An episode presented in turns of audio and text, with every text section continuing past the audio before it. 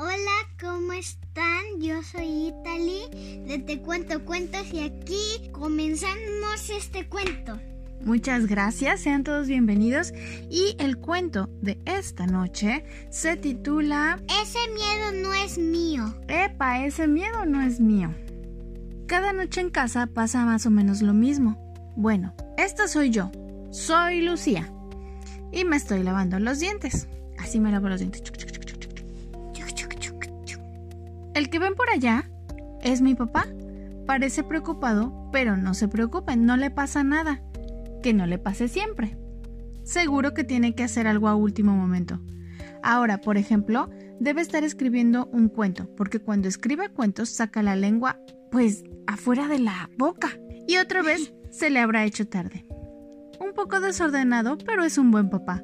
No se dejen llevar por la primera impresión. Allá a lo lejos está Tomás en su cuarto, mi hermano. Se hace el que no sabe que es la hora de dormir e intenta quedarse jugando hasta tarde.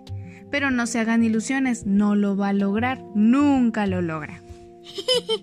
De hecho, ahorita yo no me quiero dormir. ¡No!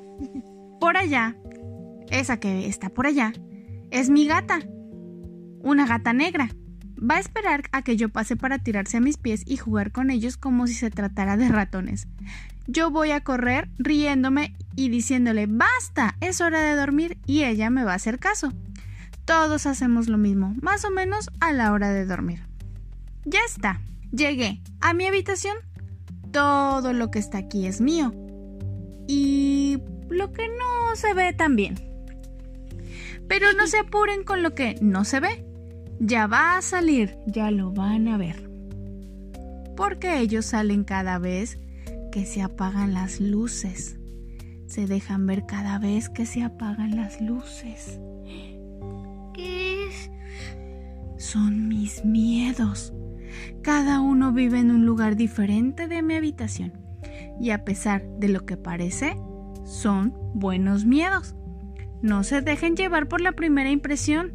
Sin mis miedos seguro que yo no sería tan yo.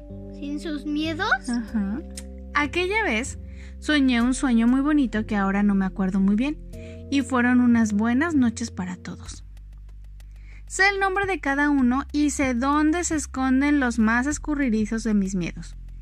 Unos son grandes, gordos, feos, con ojos puntiagudos, otros tienen nariz larga, otros tienen orejas y patas.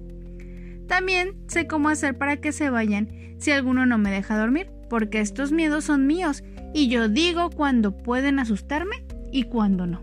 Ella lo decide. Ah. Lucía. Por eso aquella vez supe que algo no andaba bien. ¡Epa! Este miedo de aquí no es mío. Salí con prisa para ver quién se había dejado un miedo olvidado en mi habitación. Negra, ¿este miedo es tuyo? le pregunté a mi gata, y ella me dijo que no, que jamás, jamás había visto antes a ese miedo. Tenía unos ojos y antenas, muy raros. Sí, muy raro. Y parecía una gota de lluvia con patas. Así es. Tomás, ¿este miedo es tuyo? le pregunté a mi hermano, y él me dijo que no, que sus miedos estaban todos donde están siempre y que no faltaba ninguno. Mm. Entonces, papá, ¿este miedo es tuyo? le pregunté a mi papá, y él me dijo, ups, ¿cómo hizo para escaparse?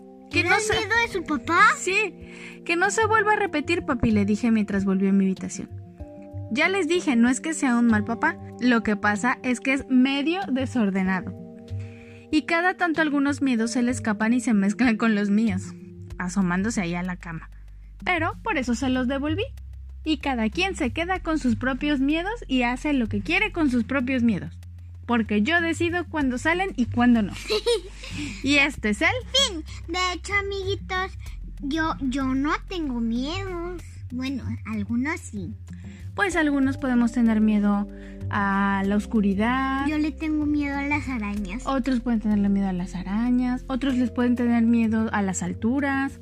Otros pueden tenerle miedo a la lluvia. Pero acuérdense que cada miedo es propio y uno decide si nos asusta o no. Y ahora sí, este es el Fin.